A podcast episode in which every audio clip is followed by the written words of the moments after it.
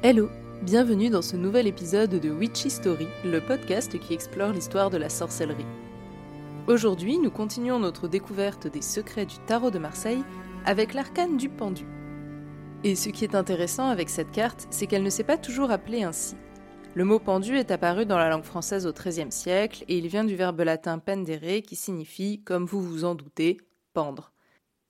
Mais dans les tarots italiens, notre pendu s'appelait il traditore, qui signifie le traître.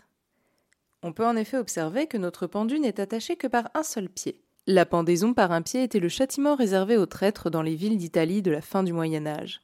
Mais ce qu'il faut savoir, c'est que la punition allait encore plus loin que la pendaison. Le traître n'était pas seulement pendu. On réalisait aussi son portrait sur commande de l'administration, et la peinture était ensuite exposée dans les lieux publics. On appelait cette peine la peinture d'infamie ou encore la peinture infamante. Elle était très courante dans les cités-États italiennes du nord et du centre de la péninsule entre le XIVe et le XVIe siècle, donc pile poil le lieu et la période de naissance des premiers tarots italiens. C'était notamment une pratique très courante à Florence, et on trouvait de nombreuses peintures infamantes sur les murs du Bargello, qui est un palais qui servait à l'époque de siège à la police. C'est d'ailleurs à Florence que cette pratique a duré le plus longtemps, puisqu'elle s'est poursuivie dès le début du XVIIe siècle. Mais qui réalisait ces peintures? On pourrait penser qu'elles étaient faites un peu à l'arrache par des fonctionnaires, mais pas du tout. De grands artistes se sont livrés à cet exercice. C'est notamment le cas d'Andrea del Castagno. Si vous vous intéressez à l'art italien de la Renaissance, son nom vous dit peut-être quelque chose. C'était un expert du clair-obscur qui a beaucoup influencé l'école de Ferrari. Une école de peinture de la Renaissance qui se distingue par des couleurs que je qualifierais de pétantes, un réalisme assez poussé avec pas mal d'effets de relief notamment, et des visages qui affichent des expressions d'extase ou de douleur. Le peintre Andrea del Salto a également réalisé de nombreuses peintures infamantes et Botticelli en personne. Vous le connaissez sans doute puisqu'il s'agit d'un des artistes les plus importants de l'histoire de l'art. Mais en deux mots, Sandro Botticelli, qui vécut de 1444 environ à 1510, était un grand peintre sous la protection des Médicis, et il a notamment réalisé trois grandes fresques de la chapelle Sixtine et le tableau très très connu de la naissance de Vénus. Vous savez, celui où l'on voit Vénus qui sort des eaux dans un coquillage entre Thémis et Zéphyr. Un tableau qui avait fait pas mal parler de lui à l'époque, pas juste pour sa grande technicité, mais aussi parce qu'il représentait un nu sans justification religieuse, ce qui était assez osé.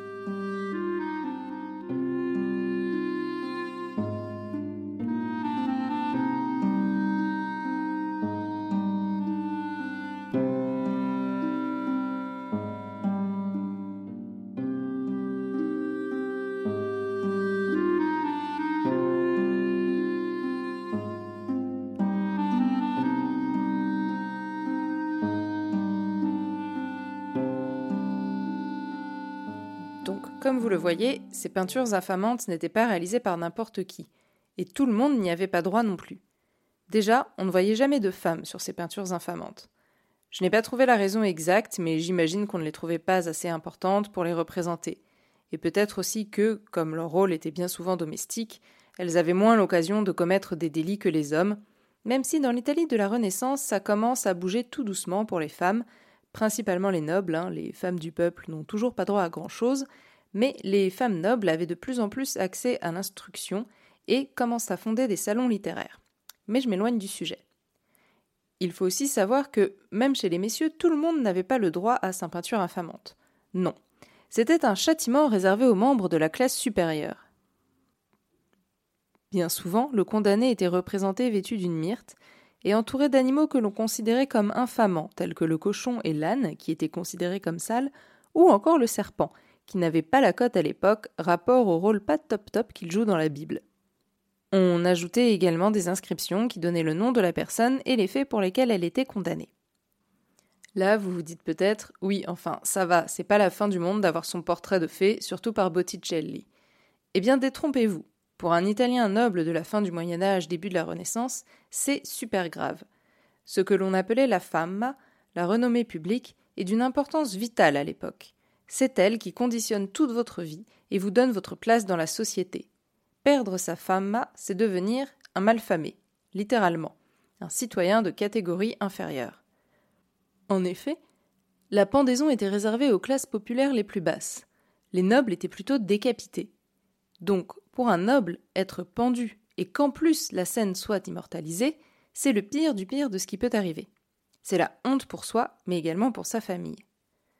Alors vous me direz peut-être que ce qui est étonnant, c'est qu'aujourd'hui, l'interprétation que font les tarologues modernes de la carte n'a pas grand-chose à voir avec cette idée de honte et de déclassement social.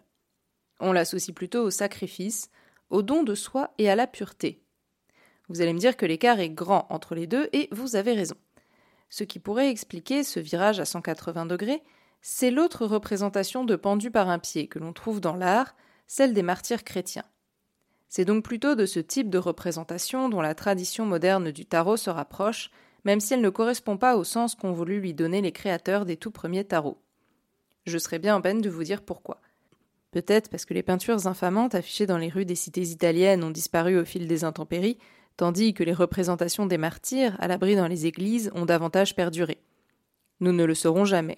Aliette allait même jusqu'à s'insurger contre cette interprétation et écrivait Rayez absolument l'affreux nom de pendu que l'ignorance la plus outrée a donné à cette précieuse vertu signifie prudence. Et là, j'ai envie de lui dire Ignorance toi-même, Aliette, parce que la prudence, une des vertus cardinales comme la justice et la force que nous avons déjà vues, mais aussi la tempérance dont nous parlerons bientôt, n'était pas du tout représentée par un homme pendu, mais par une femme tenant un miroir et un serpent. Il est cependant intéressant de noter que c'est la seule vertu cardinale que l'on ne retrouve pas dans le tarot de Marseille, ni d'ailleurs dans les anciens tarots italiens. Et si ça vous intéresse de voir ces représentations, comme je ne peux pas vraiment les partager dans le podcast, sachez que j'essaye d'en montrer de temps en temps sur Instagram, at witchhistory.podcast. N'hésitez pas à me suivre pour voir tout ça. En attendant, cet épisode est terminé et j'espère qu'il vous a intéressé. La semaine prochaine, nous parlerons de l'arcane sans nom, une arcane sur laquelle j'ai une petite anecdote personnelle à vous raconter. À bientôt!